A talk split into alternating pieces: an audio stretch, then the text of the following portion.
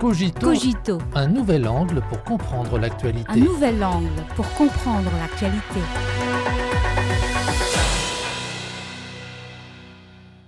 Bonjour à tous, voici Cogito. La deuxième édition du Sommet pour la démocratie s'est tenue les 29 et 30 mars à Washington, sous les auspices des États-Unis. Il y a plus d'un an, le public américain a célébré les funérailles de la démocratie à l'américaine lors de la toute première édition du Sommet pour la démocratie. Aujourd'hui, le gouvernement américain a entamé un nouveau show politique en dépit de l'opposition du pays et de l'étranger. Le soi-disant sommet pour la démocratie fait du neuf avec du vieux, s'engageant encore dans la politique des blocs et la confrontation des camps au nom de la démocratie. La tenue de ce sommet est en soi un piétinement de l'esprit de la démocratie. Le monde n'en a pas besoin.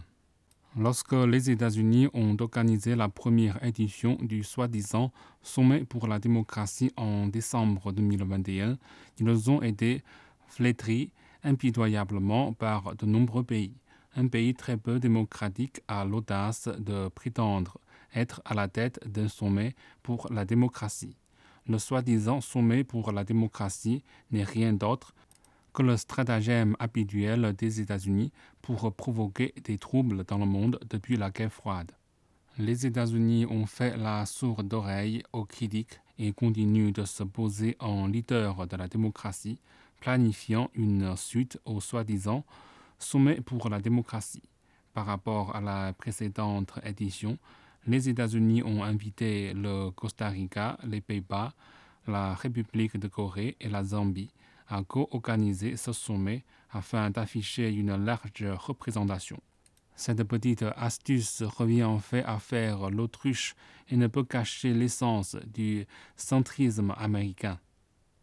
Un article paru récemment dans le magazine en ligne de l'Institut Quincy pour la gouvernance responsable indique que les États-Unis ne devaient pas diviser le monde en camps opposés par la rhétorique. À en croire un universitaire pakistanais, le sommet pour la démocratie ne vise pas à unir le monde, mais à le diviser. Et la démocratie est utilisée par les États-Unis comme un outil à leur service. Quels que soient les efforts du gouvernement américain pour se présenter sous de belles couleurs, il ne peut tuer le monde. Les gens comprennent depuis longtemps que l'essence de ce soi-disant sommet est de diviser le monde en camps démocratiques et non démocratiques, selon les normes américaines, de soutenir l'hégémonie américaine et de supprimer les soi-disant pays dissidents au nom de la démocratie. Regardons les thèmes annoncés par la partie américaine. Ils s'avèrent hypocrites et absurdes. Par exemple, la partie américaine prétend apporter le développement de technologies visant à promouvoir la démocratie lors du soi-disant sommet. Mais tout le monde sait que les États-Unis sont un véritable empire du piratage informatique. Le soi-disant sommet prétend également discuter de la question de la liberté des médias en tant que pierre angulaire de la démocratie. Comment les États-Unis peuvent-ils expliquer le silence quasi collectif des médias américains sur l'explosion des gazoducs Nord Stream et comment expliquer les révélations du PDG de Twitter Elon Musk et du journaliste Matt Taibbi selon lesquelles le gouvernement américain aurait collaboré avec toutes les entreprises de médias sociaux pour la censure. N'est-ce pas là une grande ironie? C'est le peuple qui est le mieux placé pour dire si un pays est démocratique ou non. Selon un sondage réalisé par la Société de presse et le Centre de recherche sur les affaires publiques NORC de l'Université de Chicago en octobre dernier, seuls 9% des adultes américains pensent que la démocratie aux États-Unis fonctionne bien.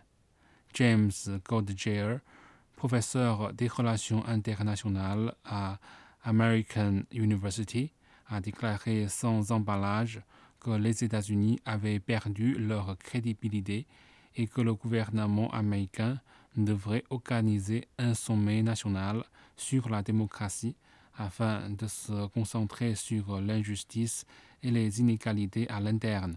notamment sur des questions telles que le droit de vote et la désinformation.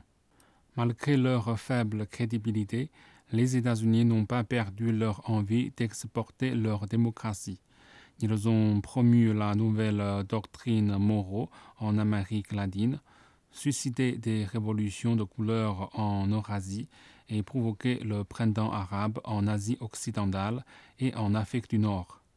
Depuis de nombreuses années, la démocratie à l'américaine fait l'objet d'une opposition unanime, car elle est à l'origine de troubles permanents et de désastres en matière des droits de l'homme dans le monde, selon un rapport publié par l'allemand Thalia Research et la Coalition mondiale pour la démocratie.